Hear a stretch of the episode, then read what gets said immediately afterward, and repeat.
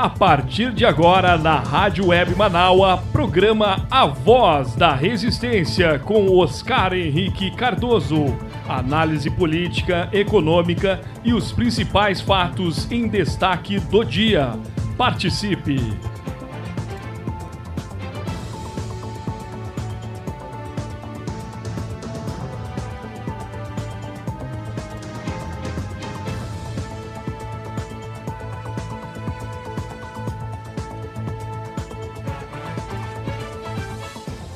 Muito bem, gente. Bom dia, bom dia para você que continua com a gente na nossa programação da Rádio Web Manaus. Este é o programa A Voz da Resistência. Eu sigo com vocês, Oscar Henrique Cardoso, a partir de agora até ao meio-dia, contando com a tua presença, contando com a tua participação no nosso 519 8244 5974. Eu vou repetir o nosso zap, né? Para que você continue, para que você siga comigo, né? Na nossa voz da resistência, chegando hoje neste nesta sexta-feira, né, gente? Sexta-feira, dia 2 de julho de 2021, dia da independência da Bahia. É isso mesmo, gente. Hoje é feriado no estado da Bahia, no estado onde nasceu o Brasil, né? Brasil que nasceu ali na região de Santa Cruz Cabralha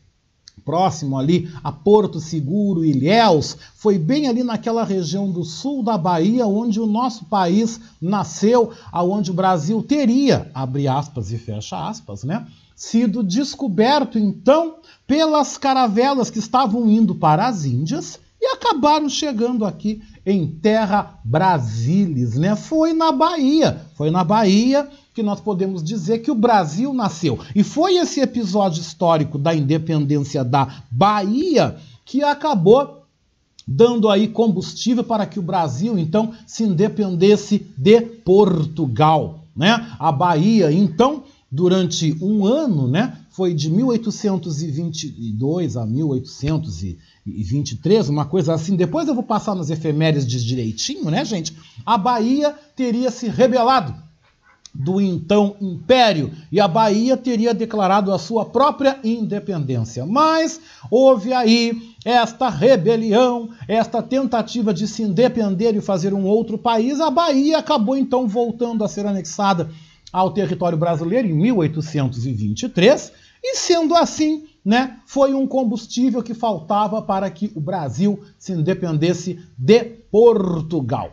Então hoje é feriado, dia 2 de julho. O nome do aeroporto de Salvador, que agora é, é Salvador Airport, o nome antigamente do, do, terminal era Aeroporto Internacional 2 de Julho, em razão da data. Depois foi alterado então para Aeroporto Internacional Luiz Eduardo Magalhães, filho então do grande dono da Bahia, do dono político da Bahia, ACM, né, Antônio Carlos Magalhães, então, durante alguns anos ficou com o nome do deputado. E agora foi privatizado o aeroporto de Salvador, que fica numa região próximo uh, da Lagoa do Abaeté, não é muito longe da Lagoa do Abaeté, não, mas fica já quase no vizinho município de Lauro de Freitas, na Grande Salvador, próximo à Praia do Flamengo, próximo à Praia de Estela Mares onde ficam condomínios belíssimos, inclusive Dona Ivete Sangalo tem a sua casinha lá, vários artistas, né?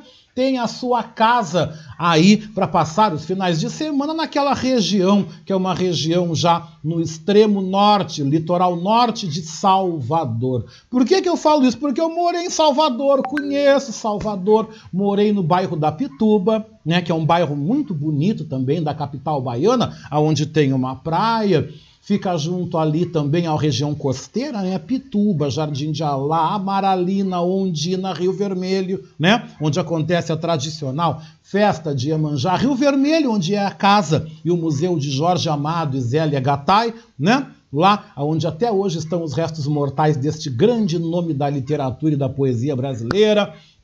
Né? Gente, também Salvador, que foi a sede, a casa durante longos anos aí de João Baldo Ribeiro. Gilberto Gil Moreira tem uma casa também em um condomínio muito lindo, numa área alta e nobre também de Salvador. Enfim, gente, hoje é dia de festa naquele estado que eu adoro também, a Bahia, que vive dentro do meu coração. Mas a gente vai começando, gente, 10 horas 40 minutos, 12 graus aqui em Porto Alegre, né? Sextou, estamos aí todos juntos, né, gente? Começando a mandar os meus abraços, vamos lá, né? Meu abraço todo especial para o meu querido amigo Felipe Magnus, né, meu meu jovem aqui, parceiro da Aguibar Edições, que está em Santa Teresa, Rio de Janeiro, onde nesse momento Santa Teresa tem 17 graus e segundo Felipe está um vento frio no Rio de Janeiro. Oh, meu Deus, que coisa! Ligou o aquecedor aí? Mas o Felipe eu sei que tá tomando o chimarrão dele, né? Porque é gaúcho, né? A gente tá conversando assim dessas gauchices, né?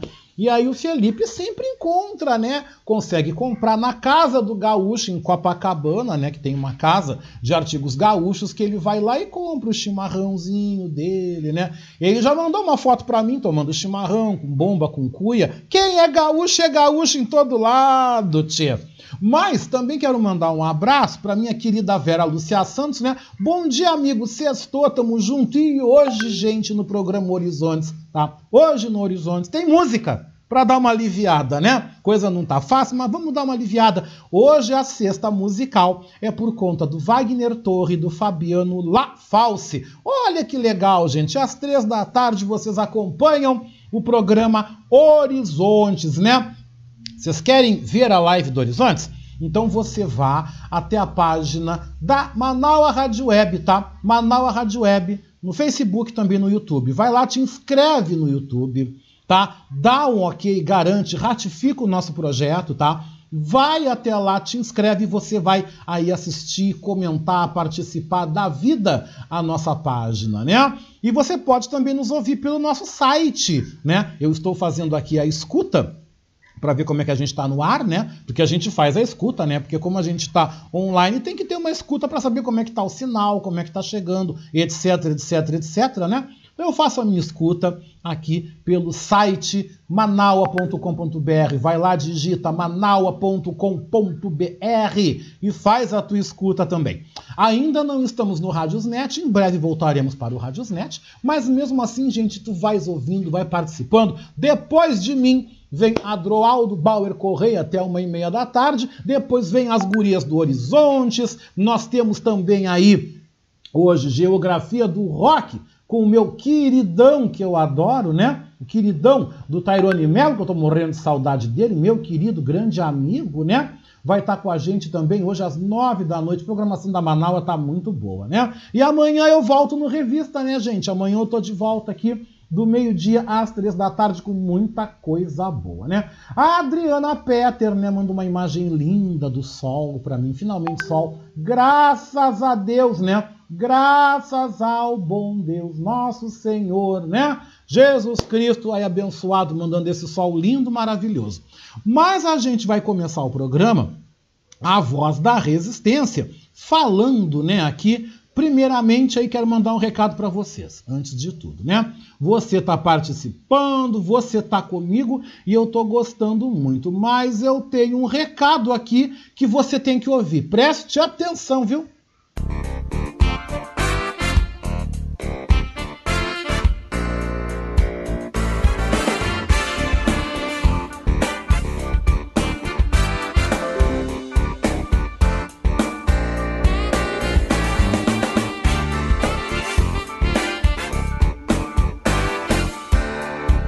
Convidar você que ouve o programa Voz da Resistência a ser nosso amigo da Rádio Web Manaua.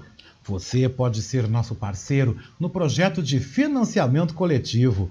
Acesse manaua.com.br barra e escolha uma forma para contribuir para o fortalecimento de um canal de comunicação independente e democrático.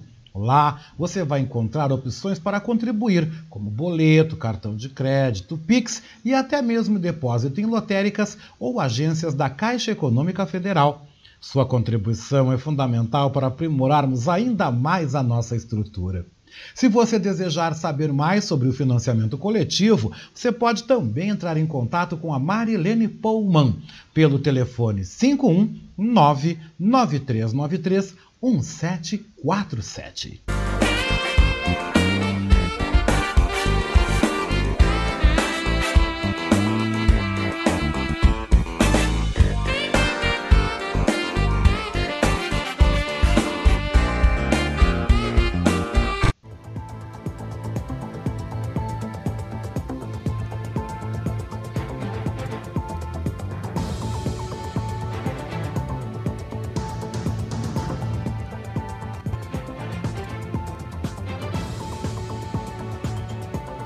10 e 45, 10 horas 45 minutos, 12 graus a temperatura. O tempo é bom, o céu é claro em Porto Alegre, de onde apresentamos aqui ao vivo o nosso programa Voz da Resistência.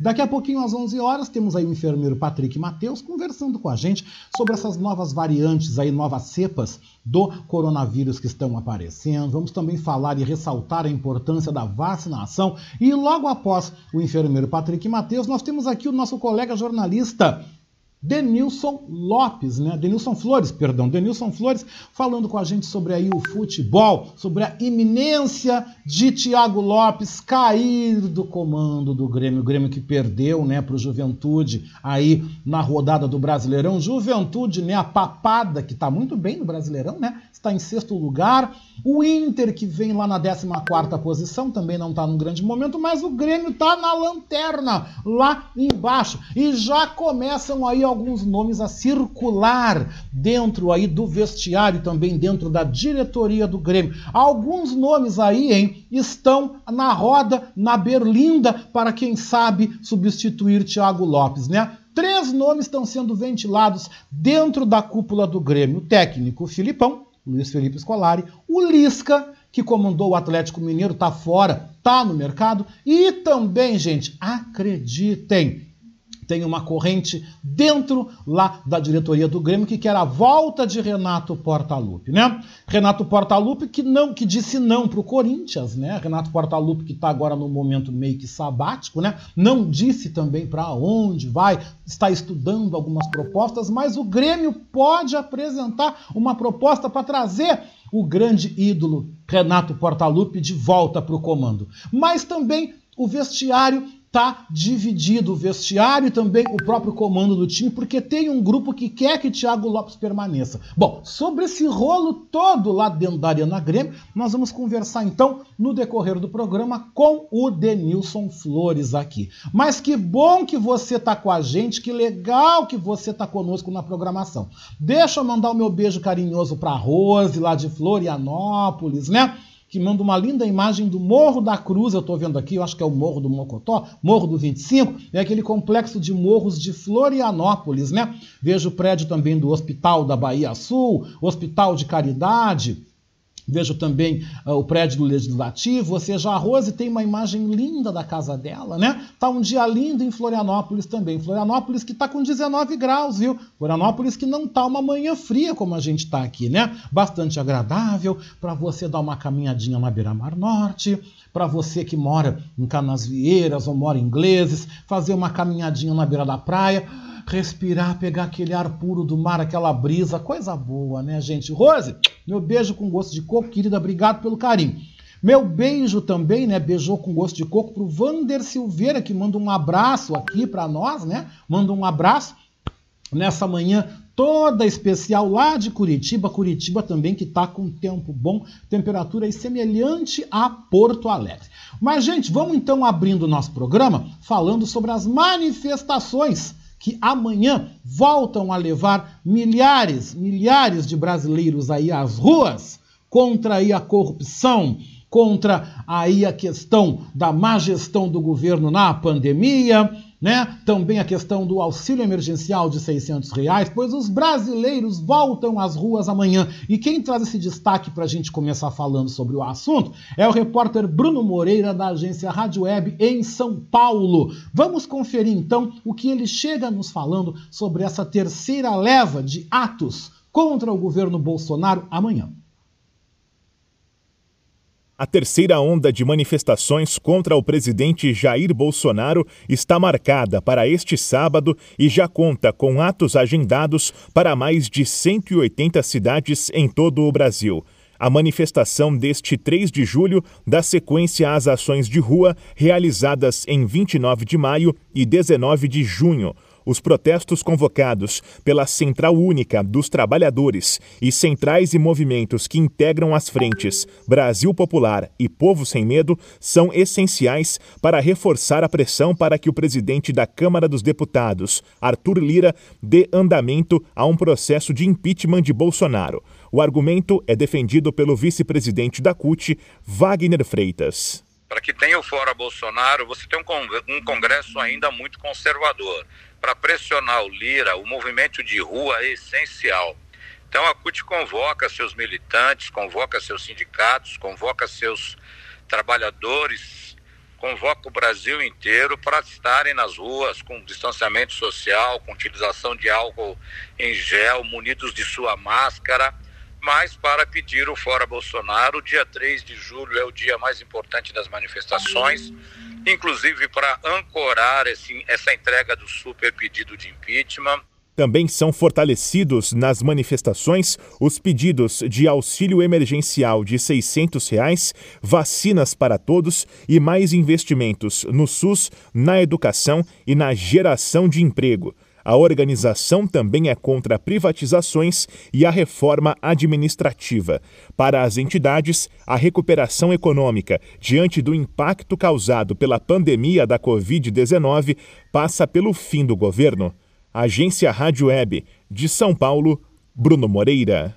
E eu quero aproveitar também trazer aqui a participação mais que especial que me manda a nossa colega Daniela Castro, né? Mandando aqui um comentário então da nossa parceira Flávia Costa, da comunidade 247. Creio que ela vem também reforçando o convite para estarmos nas ruas amanhã. Vamos ouvir.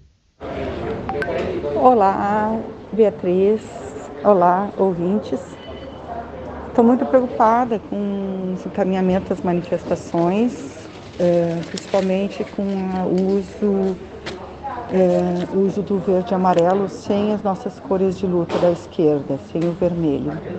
Isso é uma encomenda da Globo. A Globo está é, pedindo isso, que a gente deixe o vermelho em casa. E nós sabemos que a gente não pode confiar na Globo.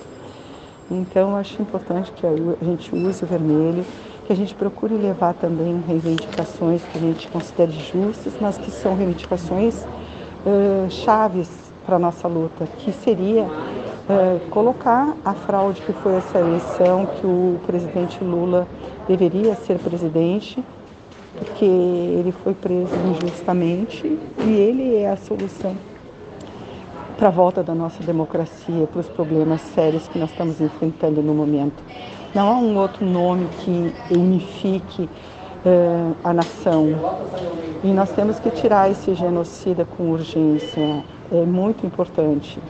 Mas nós temos que dar uma solução, porque tirar o Bolsonaro e ficar com o Guedes, com essas políticas neoliberais e com o Mourão, com a força militar, e que a gente sabe que já temos experiência no país que nunca funcionou e que realmente tem muita corrupção que não é investigada, tudo engavetado, tanto em todo esse governo.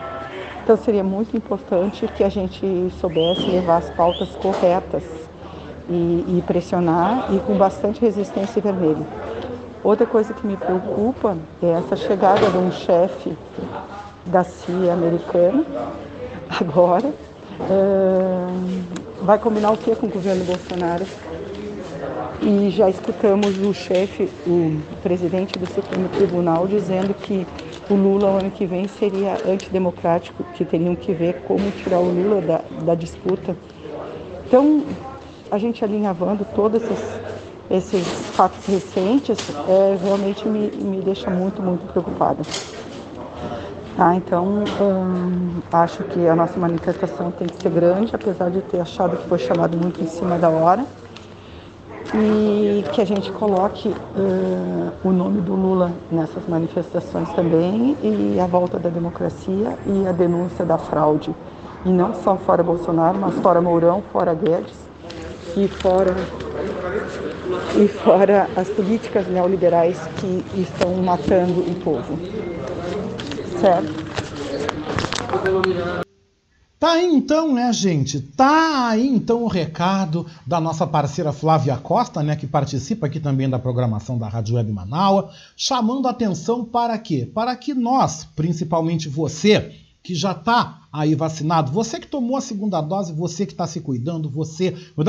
Vá, vá para a manifestação. Eu vou estar aqui na retaguarda, vou estar aqui, já me coloco aqui, já de sobreaviso, para amanhã durante o Revista Manaus. Nós vamos abrir o Revista Manaus com um giro das manifestações aí do 3 de julho pelo Brasil, como vocês tradicionalmente acompanham. Vamos tocar o Revista Manaus normal até as três da tarde e depois das três da tarde eu me coloco à disposição aí da direção para continuar aí na cobertura, continuar com vocês, ou não sei se vai ser a Vera na âncora, se vai ser o Cantori na âncora, o Klein, se vai ser eu, ou seja, eu não sei. Mas eu me coloco aí à disposição para continuar seguindo nessa cobertura, nessa participação com vocês, nesse dia em que nós temos que estar aí dando apoio, temos que estar dando aí a cobertura, visibilizando esses atos, os quais nós pedimos então a volta da democracia e o fim disso que tu não pode chamar de governo, porque governo já diz o nome, governo. Isso que a gente viu aí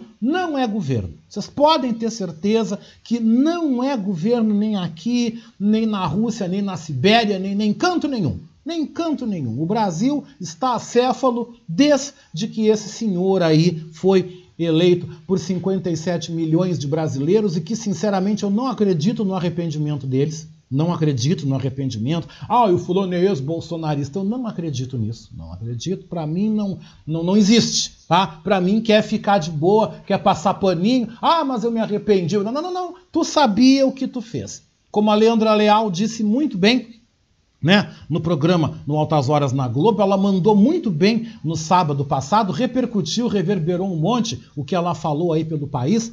Bolsonaro não enganou ninguém. Ele nunca enganou ninguém.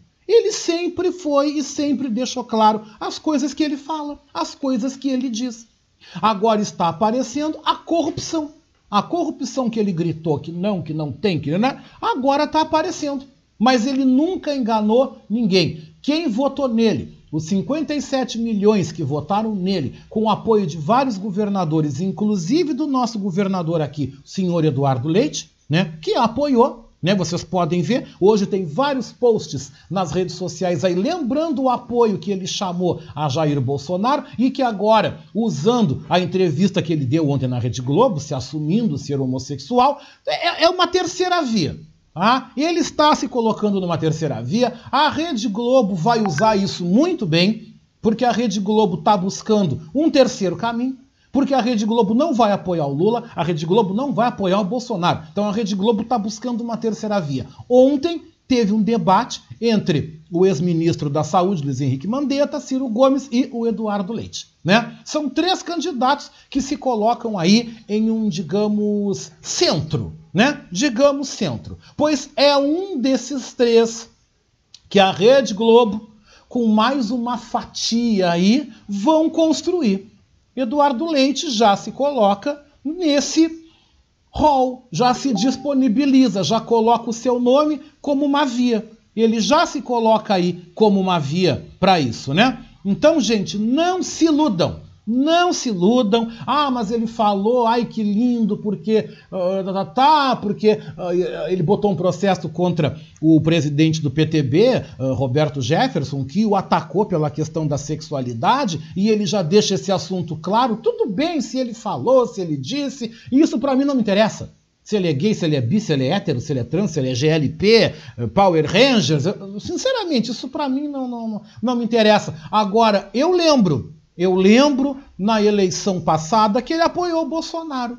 E eu não vejo em nenhum momento o Eduardo Leite com algum tipo de alinhamento com a esquerda, eu não vejo nenhum tipo de diálogo com a esquerda. Ele é um cara educado, né? ele fala bem, ele esteticamente é um cara bonito, esteticamente, né? Ah, então, o Eduardo Leite tem todos os quesitos para vir aí, ou numa cabeça de chapa, ou então ele vem como vice, ou do Mandetta, ou do Ciro, né? Provável, porque o Luciano Huck já saiu fora. Então, ele vai vir aí numa dobradinha. Ou até ele pode vir numa cabeça, né? Chamando a atenção, parabenizando com o que a Beatriz Fagundes falou no programa, né, antes aqui na Voz da Resistência, nada mais é do que jogada política. Isso é uma jogada política, porque nós vamos ter nas eleições presidenciais do ano que vem, além de termos uma polarização maior, nós vamos ter dois grupos sendo disputados, aí mas disputado mesmo,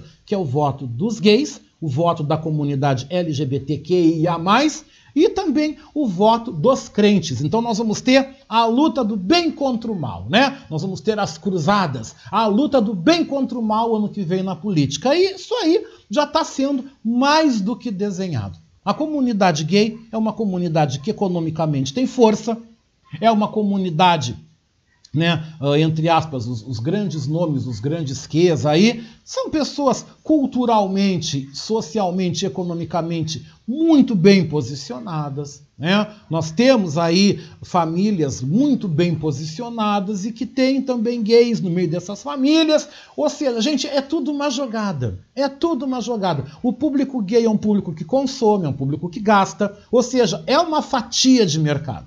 Né? Vamos fazer uma lembrança aqui rapidinho.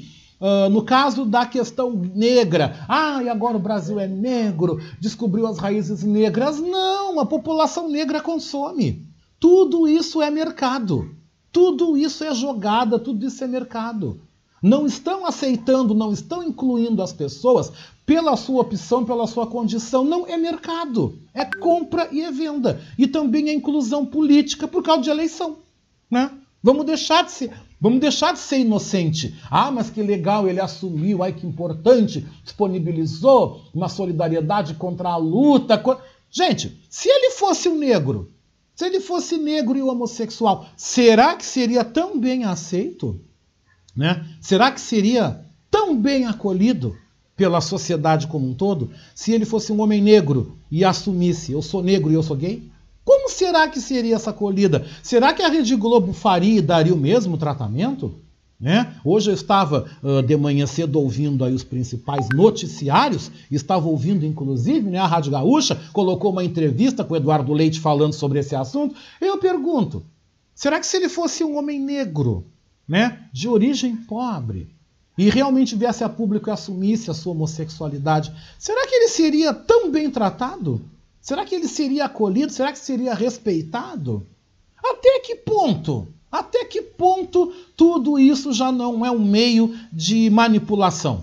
Manipular, né? Manipular, né? Porque enquanto se fala esse assunto, enquanto ficam fazendo esse carnaval, esse frege todo, tá lá os agrotóxicos aí entrando na nossa mesa, estão as nossas estatais sendo vendidas, estão os servidores estaduais tendo seus salários arrochados. Enfim, enquanto agora vão jogar o holofote na questão sexual do governador, vamos desviar dos problemas, né? Pelo que eu estou vendo aqui nas principais manchetes hoje no país, é o principal assunto aí, a capa, o governador, ou seja, né? Gente, Vamos abrir o olho porque ninguém é bobo, ninguém é criança.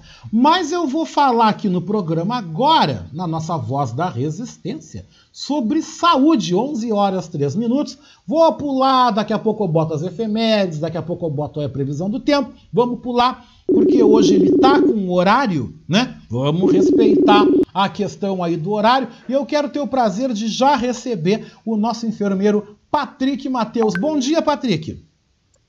Bom dia, Oscar. Bom dia, ouvintes da Manaua. Hoje aqui em Porto Alegre, um dia de sol, então bom dia mais do que bom dia. Tu sabes, Patrick, que eu acordei e fui tomar o meu solzinho, eu e meu cachorro no pátio. Toda vez que eu vou tomar um sol, eu lembro de ti. 15 minutos, né, Patrick? Tomar sol 15 minutinhos por dia, mesmo no frio, já faz um bem danado, né? Mas tá louco, Oscar. Faz um bem que a gente não consegue mensurar em números é realmente algo transformador para o nosso organismo, para a nossa saúde.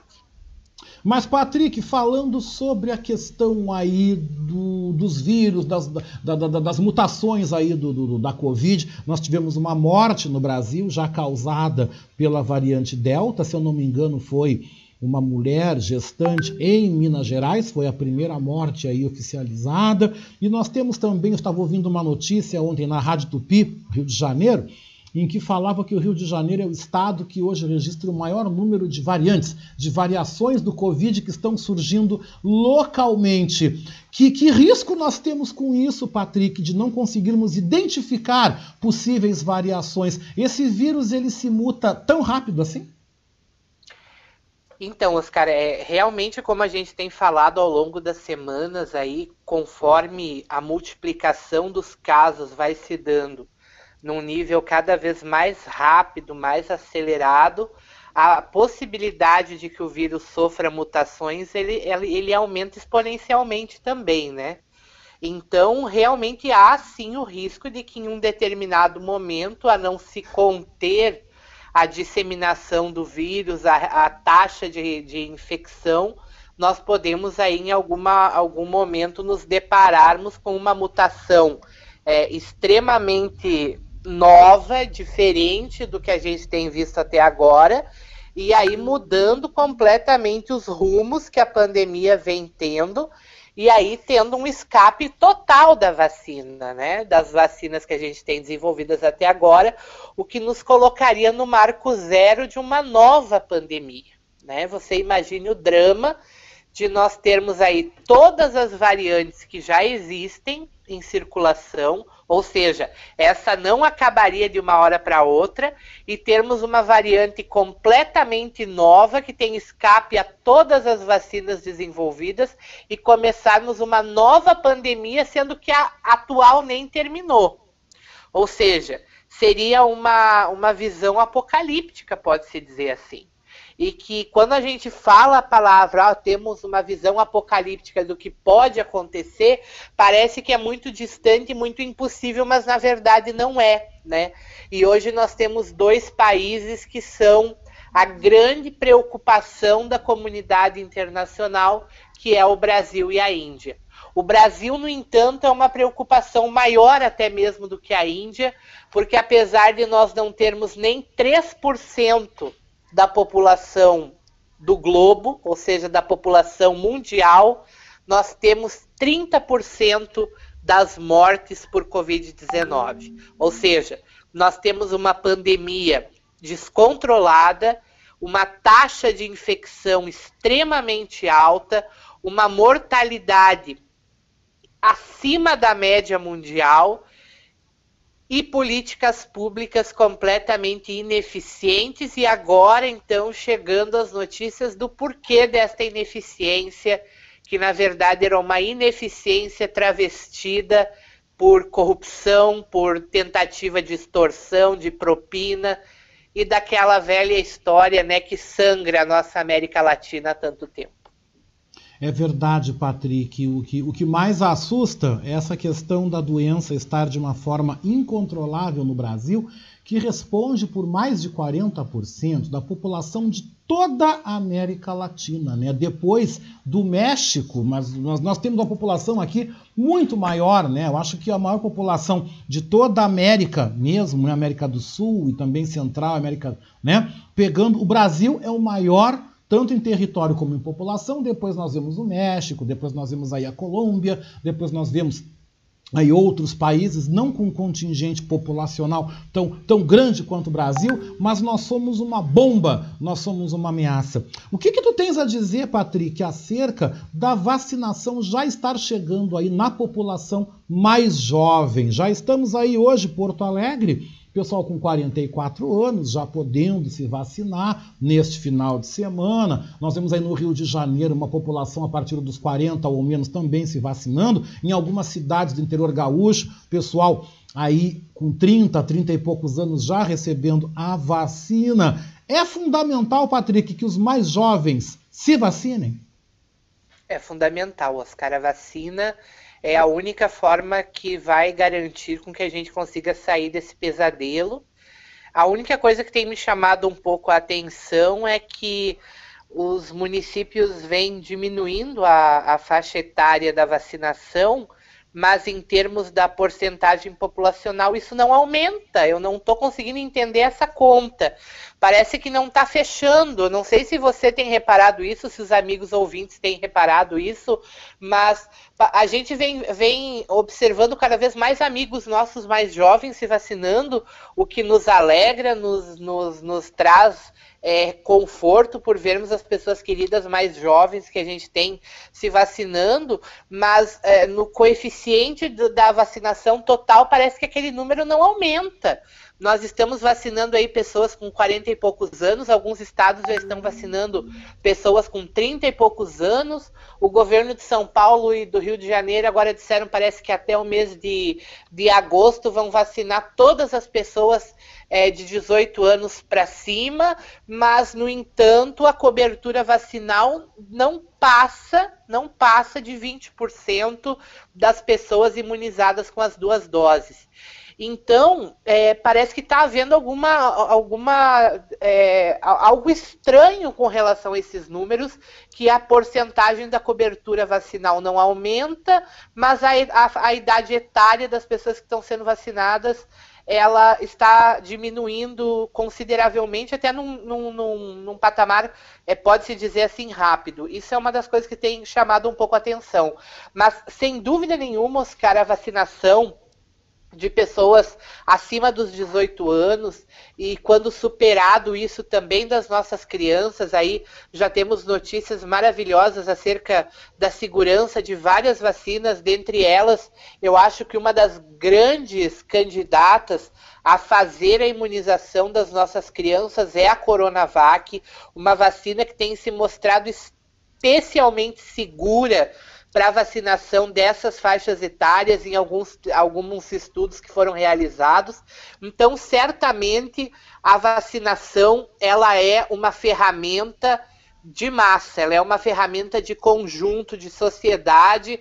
É, em, de forma alguma, nós vamos sair da pandemia sem que, no mínimo, 85, 90% da população esteja imunizada, devidamente imunizada, com as doses necessárias das vacinas que estão disponíveis. O problema é que nós estamos vendo uma evasão de pessoas que não estão retornando para tomar a segunda dose da vacina nós já temos aí notícias de que a variante Delta, que foi aquela variante observada inicialmente é, na África do. A, perdão, a variante Delta da Índia, é, verificada inicialmente na Índia, ela só tem. É, a pessoa só está protegida quando aplicada quando efetivamente imunizada com a segunda dose das vacinas, uma dose só não traz proteção contra a variante Delta da Índia e a gente está vendo uma evasão de pessoas que não estão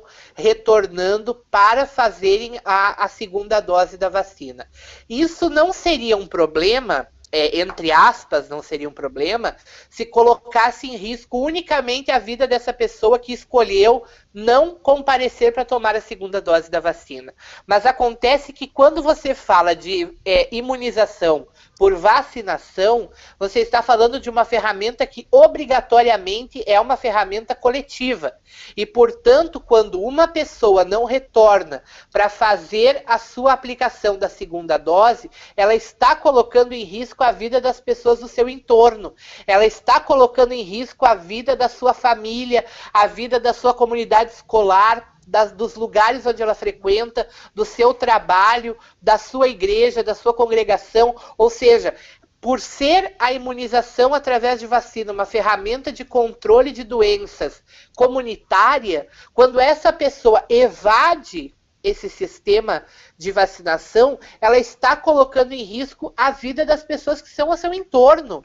Ela está comprometendo a segurança sanitária do país como um todo, quando a partir do momento que são várias pessoas, como a gente tem visto, se evadindo da aplicação dessa segunda dose. E quero chamar a atenção para um caso para trazer isso para um contexto bem realista do que está acontecendo com a variante com a variante Delta, Oscar, que é o país Israel. O Estado de Israel vacinou já mais de 85% da sua população com a vacina da Pfizer.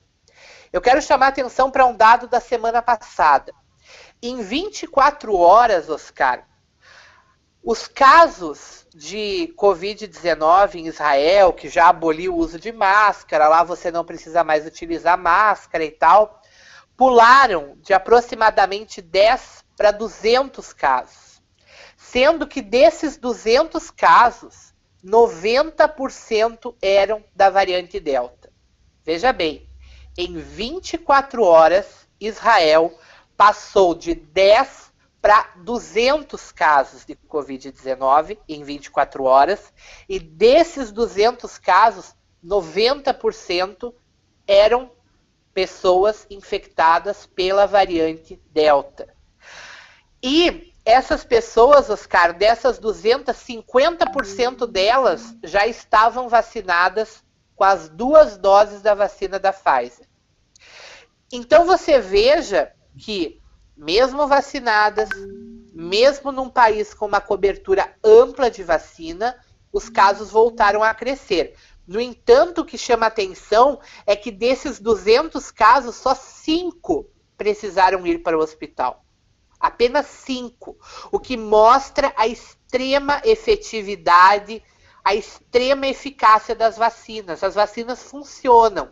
No entanto, são necessárias, como já foi provado aí por vários estudos foram feitos, é necessário que haja aplicação das duas doses das vacinas, à exceção da vacina da Janssen, que é de dose única. As demais, para que haja efetividade na proteção, precisam das duas doses. E o que a gente está vendo aqui no Brasil é que a vacina da Pfizer, o governo, na tentativa de ampliar a cobertura vacinal, está espaçando o tempo entre as doses, que deveria ser de 21 dias para 3 meses. E a mesma coisa aí acontecendo com a vacina da Oxford AstraZeneca, que na minha modesta opinião e de outros alguns especialistas que acompanho também, esse tempo deveria ser encurtado justamente para garantir uma efetividade maior contra essa nova, essa nova variante, a Delta. No entanto, fica esse cenário aí de pouca vacina, as pessoas que já tomaram a vacina evadindo da, da aplicação da segunda dose, muitos governos tendo que praticamente subornar essas pessoas para que possam tomar essa segunda dose. Então, é um cenário literalmente caótico que nós estamos vendo no Brasil. Para quem quer vacinar, falta vacina. Quem consegue fazer a vacina não volta para tomar a segunda dose. Novas variantes surgindo, os hospitais cheios e abarrotados. É muito complicado, Oscar. Não, eu vejo, Patrick, falando aqui no meu caso, né, a minha, na minha carteirinha de vacinação tá aqui guardada, aqui na pastinha direitinho. Eu fiz a AstraZeneca. O meu retorno está previsto para 6 de agosto, o que eu acho tempo demais. Eu acho, na minha opinião aqui, tempo demais. Mas algumas iniciativas, Patrick, eu vou tomar pessoalmente na, na minha vida, já estou fazendo, né? Eu continuo em home, meu escritório está lá fechado eu devo retornar para lá a partir de setembro, a partir de setembro, mas atendendo as pessoas também com hora marcada, uma pessoa de cada vez. Falando aqui também de uma outra iniciativa privada minha, que eu também quero a tua avaliação, né? Uh, em função desta pandemia não terminar esse ano, e eu acho que nós vamos aí Natal, Ano Novo e Carnaval sem ter de novo 2022, eu acho que não, não vai mudar muito eu, eu digo que também esse ano eu estava prevendo né, fazer os meus cinquentinhos, organizar um aniversário, uma festa bacana, com uma roda de samba, com, né, fazendo aí um evento beneficente né, para o pessoal me ajudar no Natal de uma comunidade carente aí que eu apoio. Mas eu esse ano eu resolvi também suspender a festa, porque primeiro momento nós não temos clima no Brasil para isso. Não temos razão. E segundo ponto, né, Patrick? Pô, como é que eu vou organizar uma festa? Aí eu só posso convidar, por exemplo, 40 pessoas. Aí eu tenho que pegar e tirar no palitinho quem vai e quem não vai.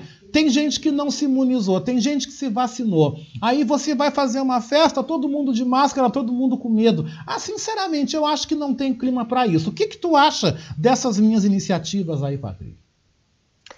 Acho que são super válidas, Oscar. Realmente, é, a previsão para que a gente saia dessa pandemia ainda é muito incerta, principalmente devido à morosidade da ampliação é, da, do calendário de imunização.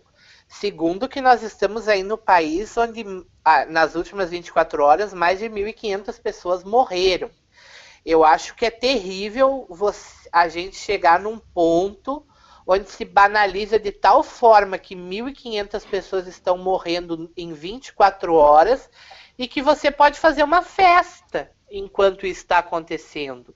Eu acho que não só não há clima para festa, como em havendo festa, Eu me pergunto que tipo de pessoa consegue se alegrar numa festa sabendo que 1.500 pessoas estão morrendo por dia no seu país e que ela, estando naquela festa, potencialmente pode ser o vetor da morte de mais uma pessoa. Então, realmente não há clima para fazer festa, né? E a questão do retorno ao, ao trabalho, é, eu acho que nós temos sim que pensar é, a longo prazo como isso vai se desenrolar.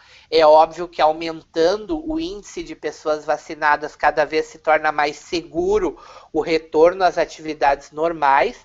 E acho que é uma. A tua decisão de âmbito de fórum íntimo e pessoal é, de tomar essas duas, essas duas atitudes são muito acertadas, Oscar. Primeiro, porque são atitudes que partem do princípio de, do não egoísmo, né? Da, do respeito à vida do próximo, tanto quanto ao da sua própria existência, e da questão da responsabilidade coletiva, né? E acho que é uma decisão muito acertada, sem dúvida nenhuma. Pois é, Patrick. Este ano não tem a festa, mas quando a gente sair da pandemia, eu quero que tu saiba que tu será um dos meus primeiros convidados para minha festa. Pode ter certeza disso. Querido, ah, bom final de semana, muito obrigado.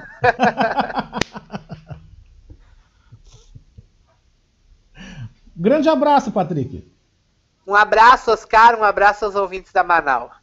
Tá bom, gente. Essa foi a participação, então, do nosso colega, nosso querido Patrick Mateus, aqui na nossa programação da nossa Rádio Web Manaus. Desculpe, gente, voltei aqui, acabei me engasgando um pouco, mas estamos de volta a 11h21. Patrick Mateus participando com a gente, falando aqui de saúde, né, gente? Falando sobre essa questão da pandemia, que isso parece que não vai acabar nunca. E a Adriana Petter manda aqui, né, gente, uh, contemplando, né? Ela manda aqui contemplando o que eu digo, né? Que as pessoas aí extremamente responsáveis, né? Olimpíadas, estádios lotados de futebol. Eu acho um absurdo essas Olimpíadas de Tóquio.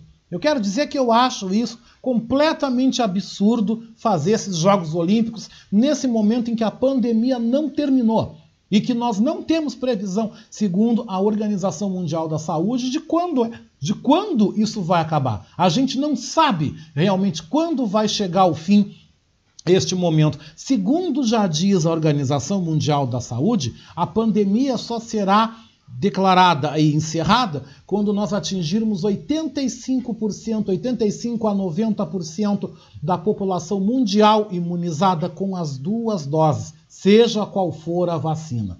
Nós não chegamos no Brasil, gente, nós estamos ainda patinando, nós não chegamos a 13% no Brasil. O último número dava 12, alguma coisa com a segunda dose, que é o que conta. É o que conta é a segunda dose, é o cidadão plenamente imunizado. Nós não chegamos a 12 e pouco por cento dos 212, 211 milhões de brasileiros que nós temos. Ou seja, pelo que a gente está vendo, nós vamos aí para mais um ano sem Natal, sem Réveillon, sem Carnaval de 2022, possivelmente no próximo verão todo mundo dentro de casa de novo, ou seja, não vamos aí tão cedo sair dessa.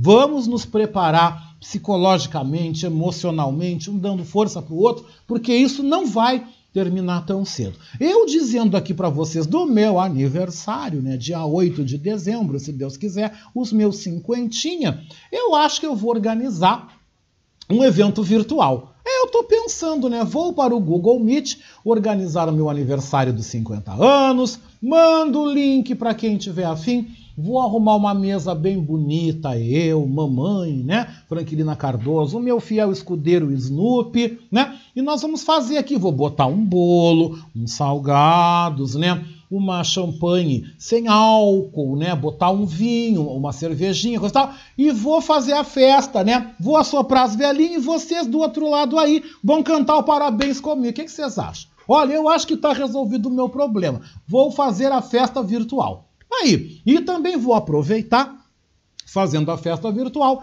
e pedindo aí donativos para o Natal da comunidade carente aqui do Morro da Polícia, em Porto Alegre, que é uma comunidade a qual eu ajudo, é uma comunidade a qual eu sou padrinho também da Associação das Mulheres Unidas pela Esperança, sou padrinho também do grupo das crianças lá do Morro e todo ano eu participo dessa festa, né? Eu tenho a alegria de ser o Papai Noel ali no Morro da Polícia, que é uma comunidade muito carente aqui de Porto Alegre, né, gente? Então eu vou fazer o aniversário, vou fazer os meus 50 anos e vou pedir donativo, vou pedir brinquedo, vou pedir cesta básica, né? Para que todo mundo ajude lá a comunidade do Morro da Polícia. Então tá aí, o meu presente, a minha festa aí já tá organizada dia 8 de dezembro, né? Dia 8 de dezembro agora do corrente ano. Vamos dar uma olhadinha aqui, vai cair numa quarta-feira, é, mas eu acho que eu vou fazer Acho que no sábado, dia 11, né? Vou fazer a festa no sábado, dia 11. Aí, uma festa beneficente pelas redes sociais. Espero que vocês venham comigo, me ajudem aquela coisa toda. Gostaram, né? Gostaram. Eu também gostei. Eu também gostei do assunto. Mas, gente, vamos falar agora de futebol, hein? Vamos falar de futebol porque, olha, a coisa tá fervendo lá na Arena Grêmio. Não tá fácil pra ninguém. Não tá mesmo, viu? Tá fácil pra ninguém. Mas vamos aproveitar e falar então de futebol aqui no nosso programa. Com certeza, quem vem chegando aí quem vem nos trazendo destaque é ele, Denilson Flores, e nós vamos falar sobre aí o Grêmio que vem numa má fase, vem numa urucubaca. O Inter também não tá grande coisa, tá? O Inter também tá na 14ª colocação, também não tá essa maravilha toda, mas o Juventude, né, a papada, como a gente diz, né? Juventude é a filial do Grêmio, o Grêmio é a matriz Juventude é a filial. A filial derrotou a matriz e a filial tá bem no Brasileirão. Tá em sexto lugar, tá na sexta colocação, mandando aí muito bem. Se o Juventude continuar como tá, vai garantir uma vaga aí para a Sul-Americana. Já tá dentro da Sul-Americana. Se terminasse hoje o Brasileiro, já estava então disputando aí a Sul-Americana. Mas o Juventude, gente, se continuar indo muito bem, obrigado, pode aí chegar a Libertadores. Tem muita água para rolar por baixo da ponte, tem muito futebol. A gente tem aí Brasil e Chile pela Copa América, temos a Eurocopa que promete bombar nesse final de semana. Não tem futebol feminino, mas quem vai falar mais sobre o futebol aqui, a gente repercutindo, falando mais, é ele, Denilson Flores, aqui na Voz da Resistência, porque agora é hora do esporte.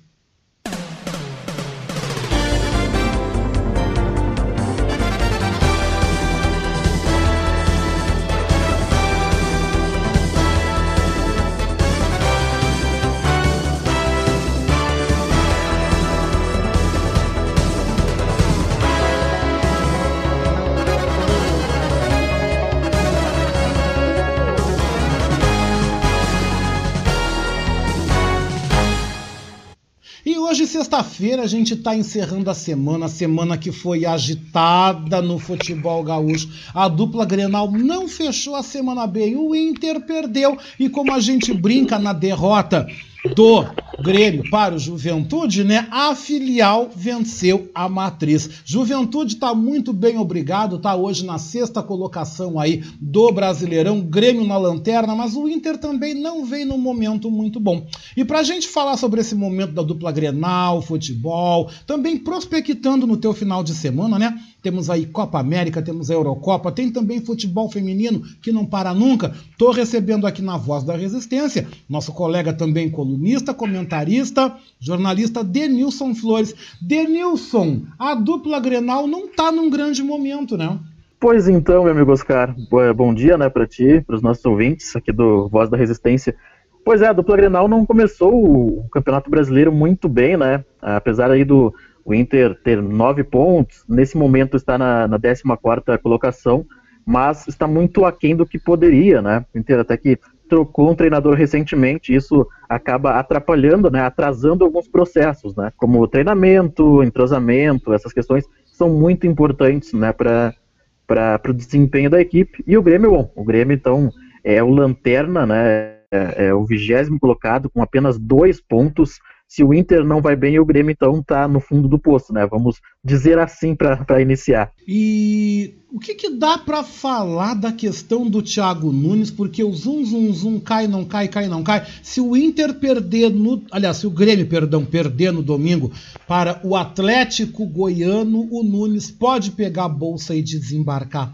Tu achas que ele vai durar até o domingo? Tu acha que a equipe vai dar assim uma transformada ou já é certo que Thiago Nunes deixa o Grêmio? Pois então, Oscar, é, depois do jogo contra o Juventude, né, que o Grêmio perdeu por 2 a 0, é, teve uma reunião entre a direção do Grêmio, né, e a comissão técnica. E essa reunião levou aí um pouco mais de uma hora para definir algumas coisas. Até na coletiva é, que eu ouvi bem depois, né, achei que a, que a direção iria realmente anunciar a demissão do treinador, mas não foi isso. No caso, a direção, na voz do Marcos Herman e também do presidente Romeu do Bolzan, é, meio que deram uma decretada, né? Se o Grêmio não vencer o Atlético Goianiense, Thiago Nunes não vai ser mais técnico do Grêmio. Isso ficou bem claro depois da, da, das coletivas pós-jogo contra o Juventude. Mas ainda temos uma, uma corrente no Grêmio que quer o Thiago Nunes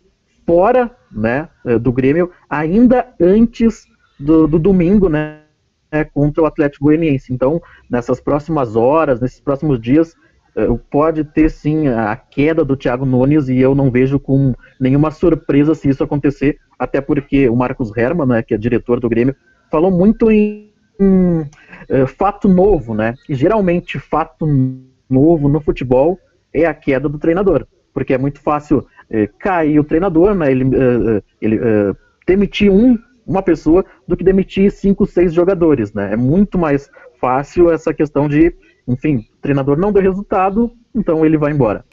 Quem poderia, vamos aqui fazer uma projeção. Né? E a gente, como jornalista, vive de projeção, ainda mais no futebol. Claro. E uma eventual saída de Thiago Nunes, quem poderia assumir o tricolor? Então, acho que antes de, de falar de projeção, até vou dar a minha opinião. Eu acredito que não, que não seja o um momento para demitir o Thiago Nunes, tá? Porque o Grêmio não tinha já uma convicção no Renato Portaluppi e aí tentou trazer uma pessoa que é estudiosa do futebol, né, que trabalha questões técnicos e táticos que o antigo treinador não fazia, né, ou fazia pouco, enfim. Então, o Thiago Nunes, eu vejo que ele, é, quando ele chegou, ele acertou o Grêmio, tá? Mas é claro, tem aquela comparação dos jogadores de times um pouco mais fáceis, mais frágeis, e o Grêmio uh, obteve resultados. E agora que o Grêmio está jogando com equipes mais fortes, em teoria não conseguem esse resultado. Acho também que tem um certo comodismo né, dos jogadores que é, assim, nesse mundo do futebol tem aquela zona de conforto. Acho que o Grêmio está nessa fase. E assim, antes de demitir o treinador, eu iria. Eu daria uma olhada no elenco, né? Daqui a pouco não é melhor rescindir com dois ou três jogadores que não dão resultado para dar uma motivada ou uma mexida no vestiário, né? Para fazer o fato novo seria esse: é, rescindir com jogadores e não deixar cair sempre no, no treinador. Mas agora, voltando para a tua pergunta, né? Desculpa, a gente gosta de falar um pouquinho, né? Mas voltando para a tua pergunta, assim, o cenário hoje, olha, olha, olha, olha só. Se fala assim nos bastidores do Grêmio em Felipão, né? Porque tem uma história muito grande no futebol e no Grêmio, então nem se fala. Daqui a pouco também se fala no técnico Lisca, né, que não que não tá mais no América Mineiro e é um treinador que conhece a aldeia, né, sabe como funciona o futebol gaúcho e ele sempre tem o comando do vestiário na mão, né? E também se fala em uma corrente de tentar novamente o técnico Renato Portaluppi que saiu há 60, 70 dias atrás. Tem tudo isso nos bastidores, então hoje eu não consigo te dizer que tal treinador vai ser o, o novo comandante do Grêmio caso tenha uma queda do Thiago Nunes. Eu acho Lisca um nome interessante, né? Renato Portaluppi não sei se toparia voltar.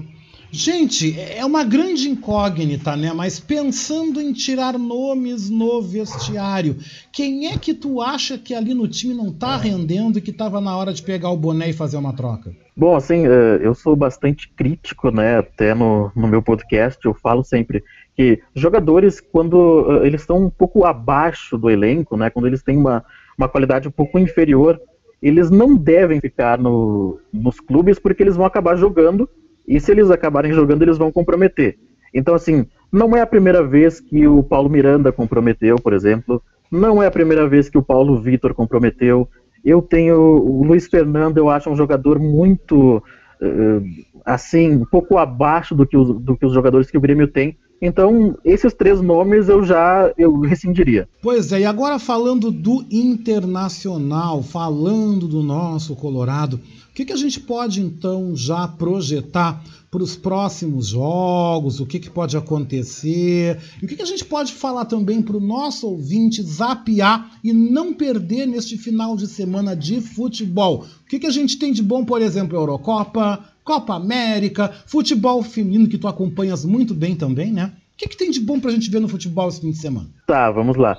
Só para eh, complementar, né, no domingo o Grêmio então recebe o Atlético Goianiense, né, às 20 horas e 30 minutos, e no sábado, né, o Inter joga contra o Corinthians às 21 horas. Assim, falando do Inter, tá, assim, uh, o Inter vem um, um acréscimo, né, vem crescendo, na verdade, agora com o Diego Aguirre, que encontrou uma forma do Inter atuar, né, ele colocou o jeito dele, mesmo tendo pouco tempo para treinar, enfim, para trabalhar, ele colocou o jeito dele de, de jogar, e, só que ele tem uma diferença principal que o Miguel Angel Ramírez não tinha. O Ramírez tentou implementar a forma dele atuar a forceps, de qualquer jeito, e eu sou o treinador e vocês têm que jogar dessa forma. O Aguirre não. O Aguirre parece que entendeu a, a qualidade de cada jogador e ele inventa o menos possível. Tá certo que nos últimos jogos ele inventou ali o Heitor, que é lateral direito, na lateral esquerda, mas é muito também por ele não, não ter o, o Moisés nesse momento, né? E não ter um jogador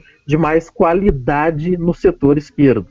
Né? Mas, enfim, uh, os próximos dois jogos do Inter são bastante difíceis, né? O Inter que acabou perdendo para o Palmeiras com um jogador a mais. Eu acho que é essa que fica mais a, a frustração né, do Inter não ter conseguido segurar o resultado diante de um Palmeiras que é, sim, é muito bom tecnicamente, tem um belo treinador que já ganhou vários títulos nesses, nesse último ano, né, comandando o Palmeiras, e o Inter tá numa crescente. Com certeza. Mas, enfim, o Inter, assim, isso, sim, o Inter sim, poderia tu, então, ter conclua. empatado, o Inter até teve chances de... Oi? Não, eu quero que você conclua, meu querido, é tuas dicas de futebol pro nosso ah, final de semana. Claro, claro.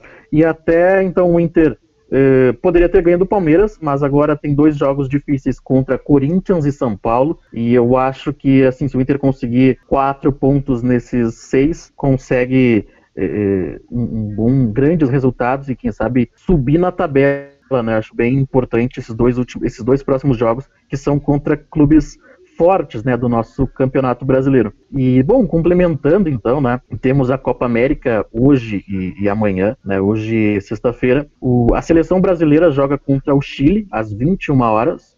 Né, eu, eu confesso que eu não estou acompanhando muito a Copa América, né? Mas tem jogo da seleção brasileira, tem jogo do Peru contra o Paraguai, é, amanhã tem Uruguai e Colômbia e também tem Argentina e Equador. Então, pelas quartas de final da Copa América, é, não temos o futebol feminino nesse final de semana, né? Que retorna após os Jogos Olímpicos, né? As meninas estão aí, vão continuar treinando, né? Mas não, vo eh, não voltam nesse final de semana e é, elas não têm, na verdade, elas não têm nenhuma data específica para jogo, né? Mas os confrontos já estão definidos. O Grêmio vai enfrentar o Palmeiras, o primeiro jogo em Porto Alegre ou né, aqui no estado, e o Inter vai jogar contra o São Paulo, né, em, em, horário ainda não definido, mas também no Rio Grande do Sul. E aí sim, o segundo jogo vai ser em São Paulo, os dois jogos, né, Palmeiras e Grêmio, e São Paulo e Inter né, no futebol feminino. Agora na Eurocopa, né, pela, pelas quartas de final, é, hoje às 16 horas já temos Bélgica e Itália e às 16, mas às 13 horas, né, acabei pulando,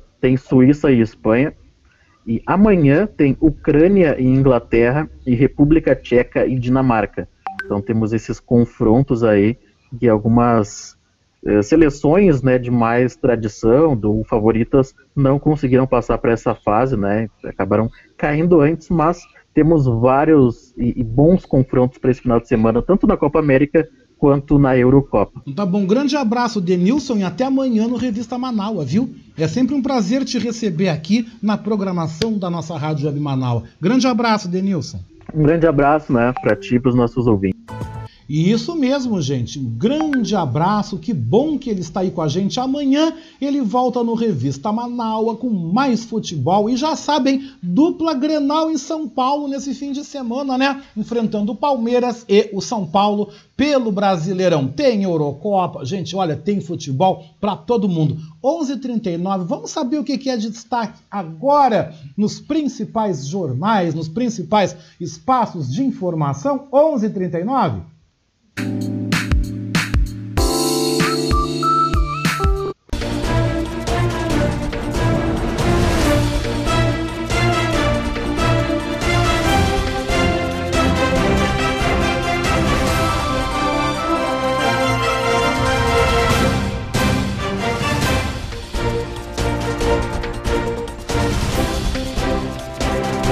Gente, 11h40, 11 horas 40 minutos, temperatura 13 graus agora aqui em Porto Alegre. E vamos então destacar que com a chegada de mais 42.800 doses, a Prefeitura da capital divulgou o cronograma de vacinação contra a Covid-19 para os próximos quatro dias.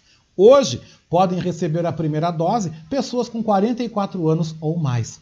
No sábado e domingo, a vacinação vai ser ampliada para a população a partir dos 43 anos. E na segunda-feira, gente, a Secretaria Municipal da Saúde confirma que começa a aplicação da primeira dose das vacinas contra a Covid para homens e mulheres com 42 anos ou mais, sem comorbidades. E olha, eu volto a lembrar: você que está com a sua data de vacinação, sua data de retorno para a segunda dose, não deixe de ir, não deixe, gente, realmente de comparecer. Faça o seu dever cidadão, o dever para com sua vida e o dever também para com a vida do outro, tá?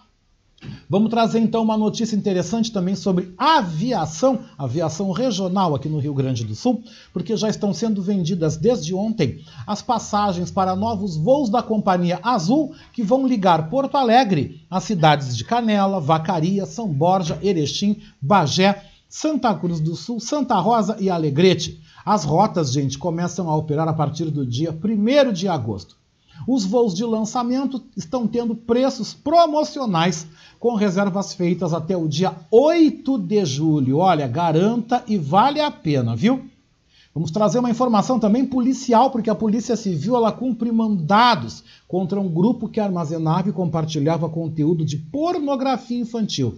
A operação está acontecendo nesta manhã nas cidades de Canoas, Esteio, Novo Hamburgo e Viamão e também na praia de Mariluz, em Bé, no litoral norte gaúcho. Até o presente momento, seis pessoas já foram presas e as ações são da Delegacia de Proteção à Criança e ao Adolescente de Canoas, em parceria com o Instituto Geral de Perícias. 11:42. Vamos lembrar o que, que foi destaque no dia de hoje. Vamos então voltar à nossa história com as nossas efemérides.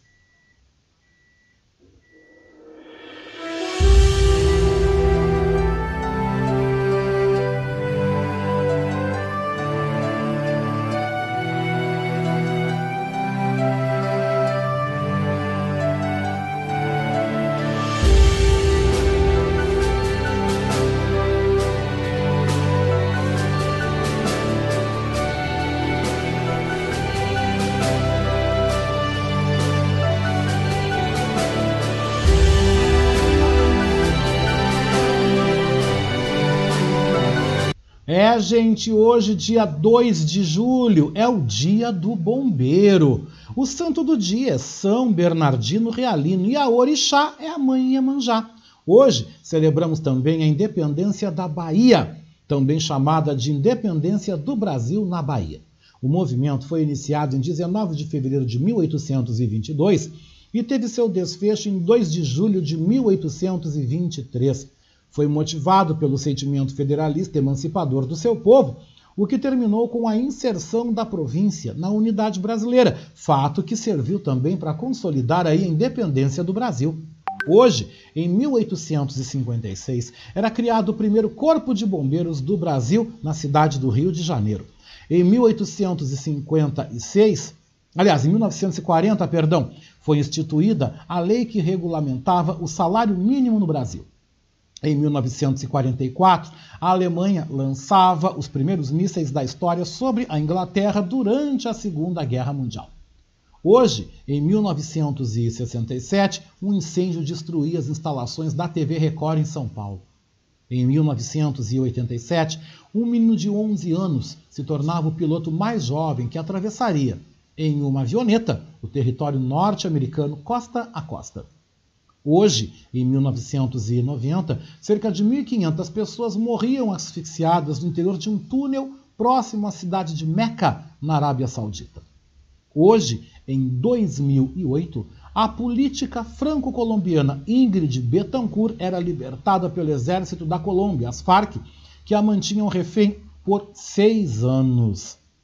Hoje, em 2011, morria o ex-presidente da República, Itamar Franco, gente, Itamar Franco. Vamos então aí à informação sobre a temperatura. Como é que está o tempo, né, gente? Como é que está o clima aí nas principais uh, cidades do Brasil, né? Trazendo informação de Porto Alegre também. Como é que está aí no Mercosul também. Vamos conferir o tempo?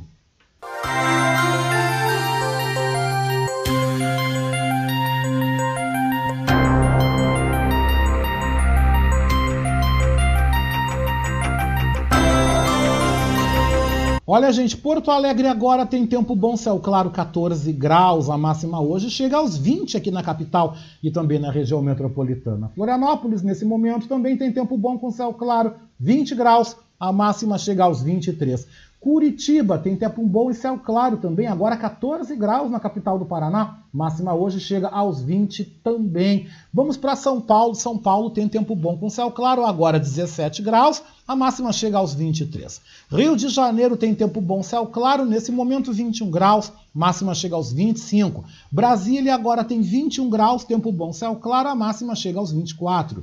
Montevidéu Neste momento tem tempo instável, céu nublado, temperatura de 10 graus. A máxima hoje chega aos 15. E Buenos Aires, gente, Buenos Aires tem aí tempo instável, aí com céu nublado, neste momento 9 graus. A temperatura máxima na capital da Argentina chega aí aos 16 graus. E estas foram as informações do tempo para você que fica muito bem informado aqui na nossa Voz da Resistência. Vamos então aí alguns destaques da parceria, da conexão com a agência Rádio Web também com a Rádio França Internacional, quando são 11 horas e 47 minutos.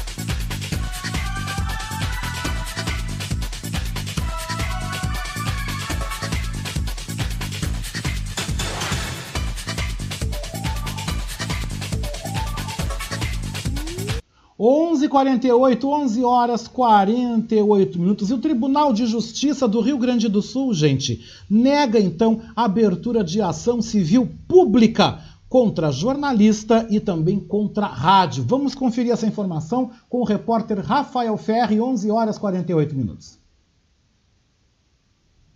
O Tribunal de Justiça do Estado manteve decisão de primeiro grau que negou a abertura de ação civil pública contra jornalista e rádio de Porto Alegre. O Ministério Público Estadual pretendia que o jornalista Davi Coimbra e a Rádio Gaúcha pagassem indenização por dano moral coletivo no valor de 200 mil reais por apologia à prática criminosa e desvalorização da ação policial supostamente expressadas durante o programa da emissora. Relator do caso, o desembargador Tasso Calbi Soares de Explica que não houve demonstração específica de qual seria o ato ilícito praticado pelo jornalista em sua manifestação opinativa. O magistrado salienta que não foi possível identificar quais os bens da coletividade foram lesados e qual a irregularidade cometida pelo profissional. Não basta dizer genericamente, teria que especificamente definir qual foi o bem lesado daquela categoria ou dos policiais ou dos bancários e tal e como ele praticou a ilicitude, que ilicitude foi essa que pressupõe uma,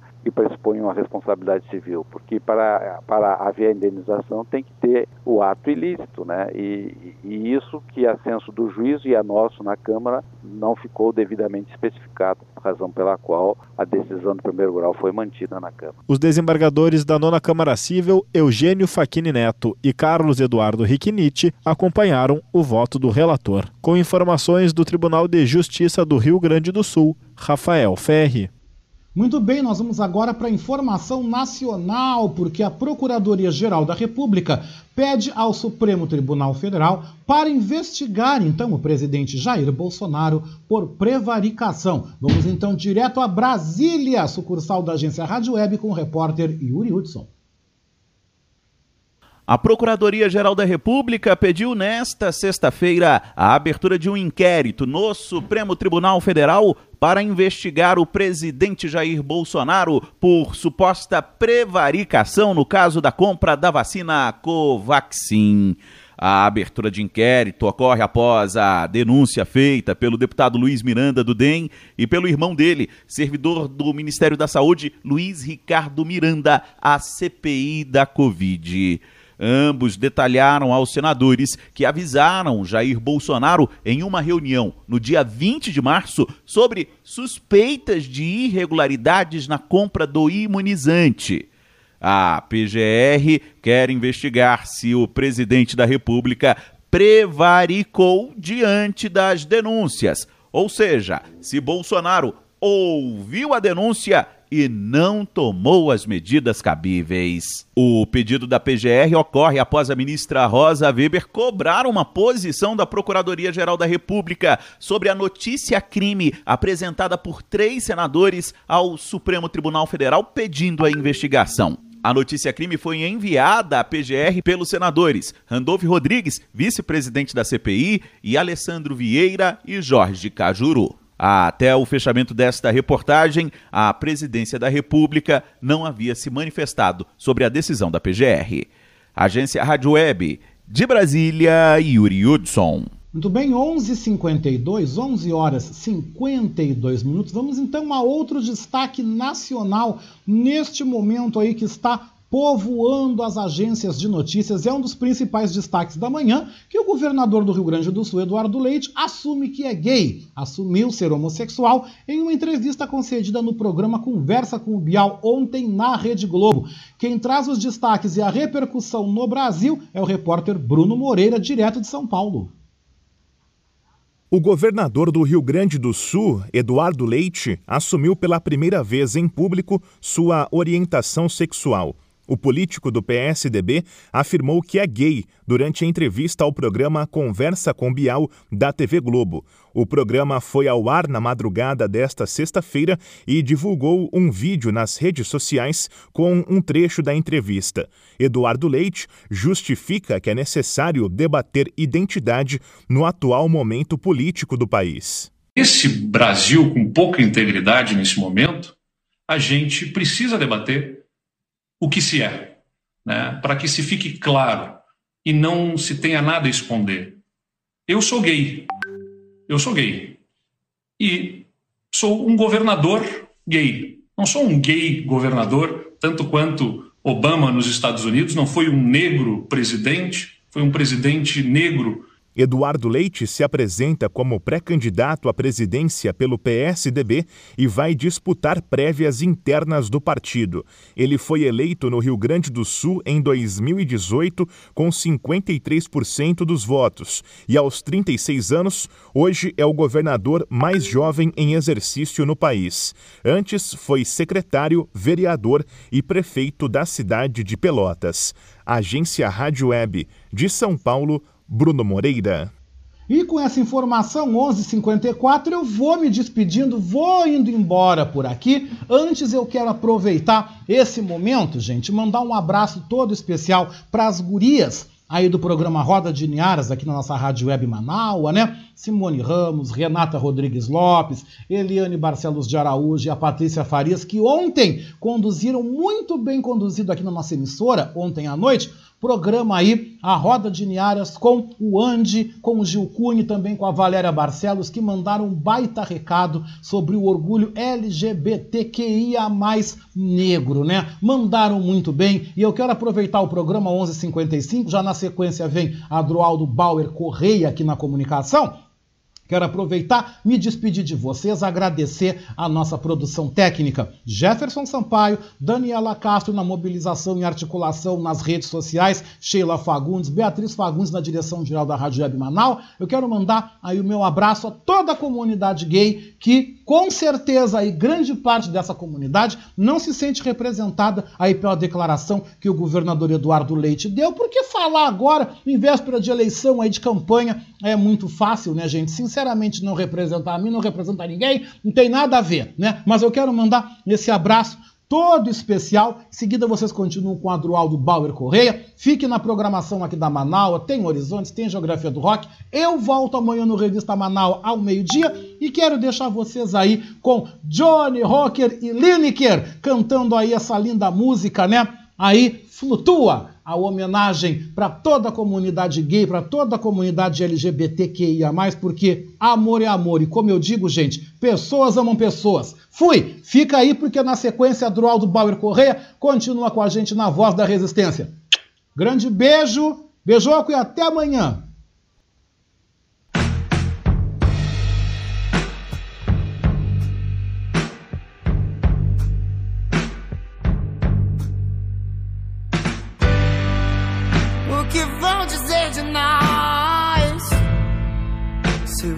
Deus e coisas tais. Quando virem rumores do nosso amor. Baby, eu já cansei de me esconder entre olhares sussurros com você. Somos dois homens e nada mais. Eles não vão vencer, baby, nada de ser em vão. Antes dessa noite acabar, dance comigo a nossa canção.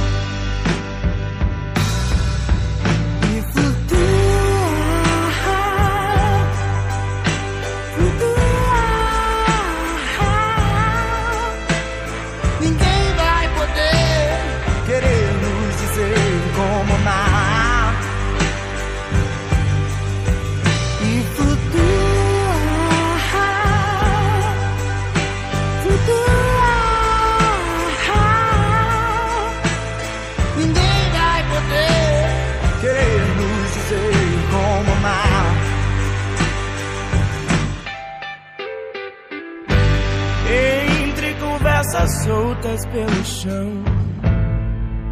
Teu corpo teso, duro são. E o teu cheiro que ainda ficou na minha mão.